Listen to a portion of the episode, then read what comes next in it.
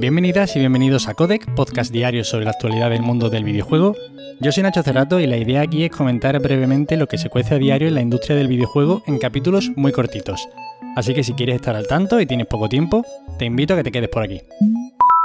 Y hoy comenzamos hablando de Genshin Impact, ese juego que empezó siendo lo que parecía una copia china del Breath of the Wild. Pero bueno, podríamos decir que eso era la punta del iceberg, ¿no? Y al fin y al cabo es un juego que está funcionando espectacularmente bien. Sigue imparable en su crecimiento y ya ha generado más de 2.000 millones de dólares tras su primer año. Para poneros en contexto de la barbaridad que está haciendo este juego, ha superado en ganancias de juegos para móviles al Pokémon Go, y por encima del título de Miollo, de la compañía china que desarrolla Genshin Impact, solo quedan ya el PUG para móviles, el PlayerUnknown Battlegrounds y el Honor of Kings. Casi nada. Además, este juego se puede jugar en todas las plataformas, ya no ha quedado relegado simplemente al mercado móvil, por lo que su expansión ya está siendo universal, vaya. Y no nos movemos de China y fijaos el contraste entre estas dos noticias, de hablando de un juego que está siendo un absoluto éxito a volver a hablar del gobierno chino que sigue poniendo piedras en el camino para que se desarrolle esta industria y es que la última noticia que tenemos habla de que el gobierno chino respalda un memorando con aún más restricciones para el contenido que puede albergar un videojuego. Entre los temas diana o que más parecen importar a este gobierno están la sexualidad, la moralidad, los valores históricos, patriotismo. Bueno, ciertos temas que quizás chocan un poquito con eso de que la peña no sea libre y no puede hacer lo que le dé la real gana. Y es que bueno, en este memorando se empieza explicando que los videojuegos ya no se consideran puro entretenimiento y por tanto deben tener un correcto conjunto de valores de la historia y de la cultura del país. Además, los juegos que incluyan algún romance queer probablemente no serán aprobados. Tanto así con los diseños, entre comillamos obviamente, afeminados para los hombres que también serían rechazados, de esto ya hablamos, de hecho, hace unas semanas sobre esta observación en concreto. Y siguiendo con el tema, en el memorando se especifica que si los reguladores no pueden diferenciar de inmediato el género de un personaje, pues podría cancelarse el juego. En cuanto a la moralidad, los jugadores no pueden elegir entre comportarse bien o mal, no puede existir esta opción. Y bueno, otras restricciones en cuanto a la historia o la religión para estrechar un poquito más cada vez el cerco de cosas que se pueden pensar en un país. Bueno, esto es el contraste de lo que está sucediendo en la industria del videojuego china, que es una industria con un potencial enorme, de la que se esperan grandísimos lanzamientos próximamente, pero que está en clara guerra con el gobierno chino. Nada, las cositas sin importancia que tiene que gobierne un gobierno dictatorial, básicamente. Y en fin, seguiremos informando al respecto. Y ahora nos vamos a Japón, y es que habiéndose celebrado ya el Tokyo Game Show, ya os digo yo que no hay mucho que reseñar, no se han presentado cosas nuevas prácticamente, y lo que se ha enseñado no es muy destacable, la verdad. Pero bueno, al menos Naoki Yoshida, el productor del Final Fantasy XVI, en una entrevista concedida para este evento junto a Sakaguchi, compartía datos interesantes sobre el futuro Final Fantasy XVI, y es que parece ser que el juego ya se encuentra en una fase muy avanzada del desarrollo.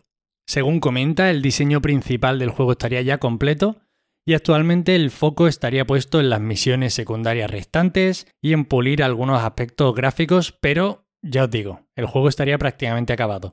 La pena es que no hemos visto esto, ¿no? Nos están diciendo esto con palabras, pero nos están diciendo esto porque no hemos podido ver nada en el Tokyo Game Show. Esperemos que esto tenga solución pronto y que próximamente podamos ver algo del Final Fantasy XVI. Nos vamos ahora a hablar de Paradox, que no sé si recordaréis que hace unas semanas fue noticia debido a que sus empleados denunciaron acoso laboral y discriminación e incluso el CEO de la compañía se disculpó confesando que había incomodado a una de las empleadas de la compañía. Pues vuelve a ser noticia y parece evidente que las cosas no están yendo muy bien en la compañía. Y es que acaban de anunciar la interrupción de varios de los juegos que se encontraban en desarrollo y aún sin anunciar. El impacto económico de esta cancelación evidentemente será importante y justifican esta decisión con la idea de centrar sus esfuerzos en títulos ya testeados y que suponen mayores certezas en cuanto a rentabilidad y riesgo.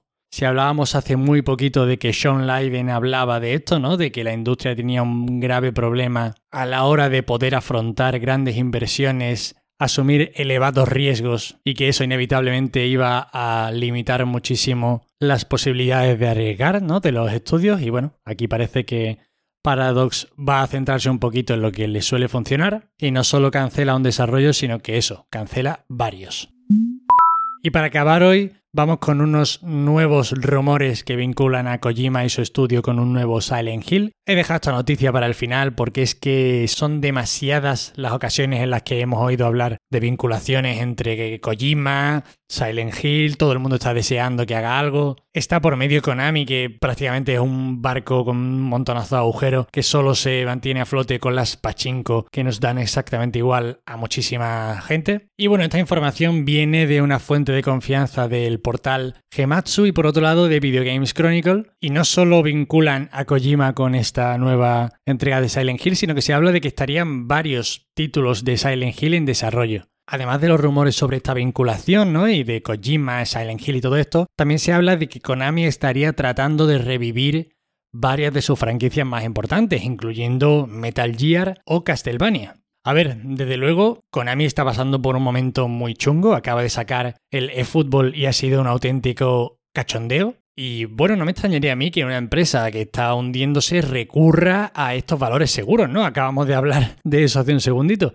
Pero también os digo que no veo a Konami centrándose en nada con sentido desde hace muchísimo tiempo, así que ojalá, ojalá de verdad que alguna de estas eh, informaciones sea real y ojalá que Konami remonte un poco, aunque sea eso, basándose en productos que ya tiene y que son de sobra conocidos por la industria y buenos para ir construyendo una nueva Konami, yo que sé, a un medio largo plazo, a 10 años. Porque ya sabemos que los desarrollos de juegos no es cuestión de este año para el siguiente, pero desde luego hace falta revivir a esta compañía y aunque sea sacando remakes o remaster, no sé. En fin, todos queremos ese Silent Hill de Kojima, aunque yo no lo jugaré porque me moriría de miedo, básicamente.